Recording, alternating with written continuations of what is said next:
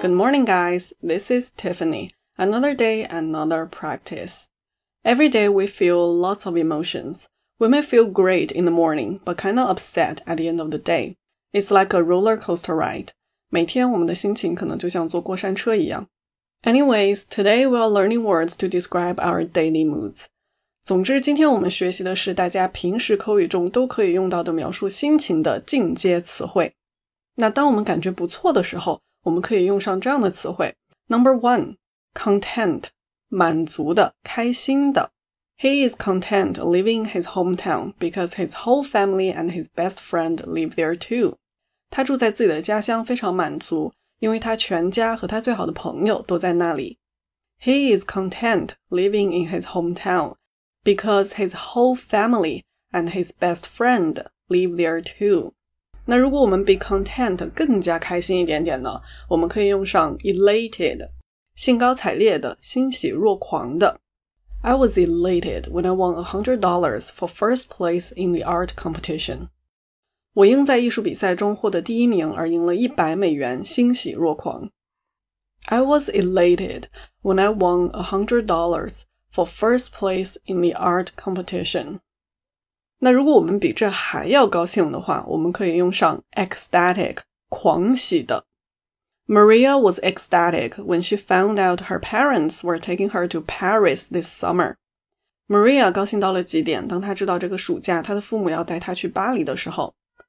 Maria was ecstatic when she found out her parents were taking her to Paris this summer. 那接下来这个单词，我们想表达热切的、盼望的。 叫做 eager。Rebecca is so eager to learn English that she practices her speaking skills every day. Rebecca 特别热切的学英语，她每天都练习口语。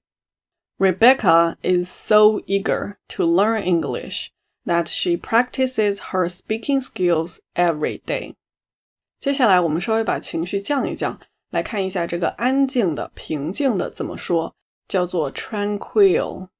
I felt very tranquil after walking along the beach at sunrise. i felt very tranquil after walking along the beach at sunrise。那如果我们心情不太好的时候呢，我们可以用上以下的表达。第一个呢，就是沮丧的、抑郁的，depressed。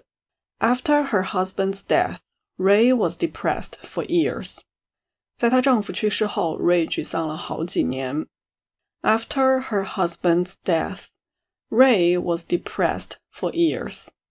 接下来一个表达叫做 feel down，就是我们口语当中想表达我很难过的意思。After hearing the bad news, I was feeling down, but my friends came over and cheered me up. 在听到这个坏消息后，我很难过，但是我的朋友来为我加油鼓劲。After hearing the bad news, I was feeling down, but my friends came over to cheer me up. 接下来一个单词呢，我们可以表达失意的、伤感的，叫做 wistful. After the car accident, she felt wistful for weeks. 在那次交通事故后，她伤感了好几周。After the car accident, she felt wistful for weeks. 那除了开心和难过，我们再来看看其他的感情，比如我们可能会感到困惑的。confused. I'm totally confused. Could you explain that again? 我感到相当困惑，你可以再解释一遍吗？I'm totally confused. Could you explain that again? 那跟 confused 比较类似的一个单词叫做 baffled，表示相当困惑的，完全不知道解决办法的困惑。The book was written in very advanced English, and I was completely baffled by the meaning of the story. 这本书有非常进阶的英语写成，我完全不知道这个故事的意思。The book was written in very advanced English, and I was completely baffled by the meaning of the story. 那有时我们又会感到非常怀旧的，叫做 nostalgic.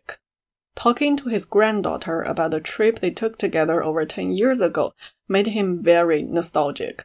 跟他的孙女谈论他们十年前一起去过的旅行，让他感到非常念旧。Talking to his granddaughter about the trip they took together over ten years ago made him feel very nostalgic. 接下来这个单词叫做 indifferent，漠然的，毫不在意的。I suggested that she learn to play an instrument in her free time, but she seemed indifferent to my idea. 我建议她在空闲的时候学一门乐器，但她看起来对我的主意毫不在意。I suggested that she learn to play an instrument in her free time, but she seemed indifferent to my idea. 最后一个单词叫做 ambivalent，矛盾的，无法抉择的。He felt ambivalent about his new promotions. While he was happy about the better pay, he was worried about the longer office hours. 他对他的晋升感到很矛盾， 一方面他对更高的工资感到开心，另一方面他也担心更长的工作时间。He felt ambivalent about his new promotion. While he was happy about the better pay, he was worried about the longer office hours. Okay, that's it for today, guys. And how do you feel today? 今天你是什么心情呢？请在留言区跟大家分享吧。Thank you so much for listening. Make sure you like, comment, and subscribe.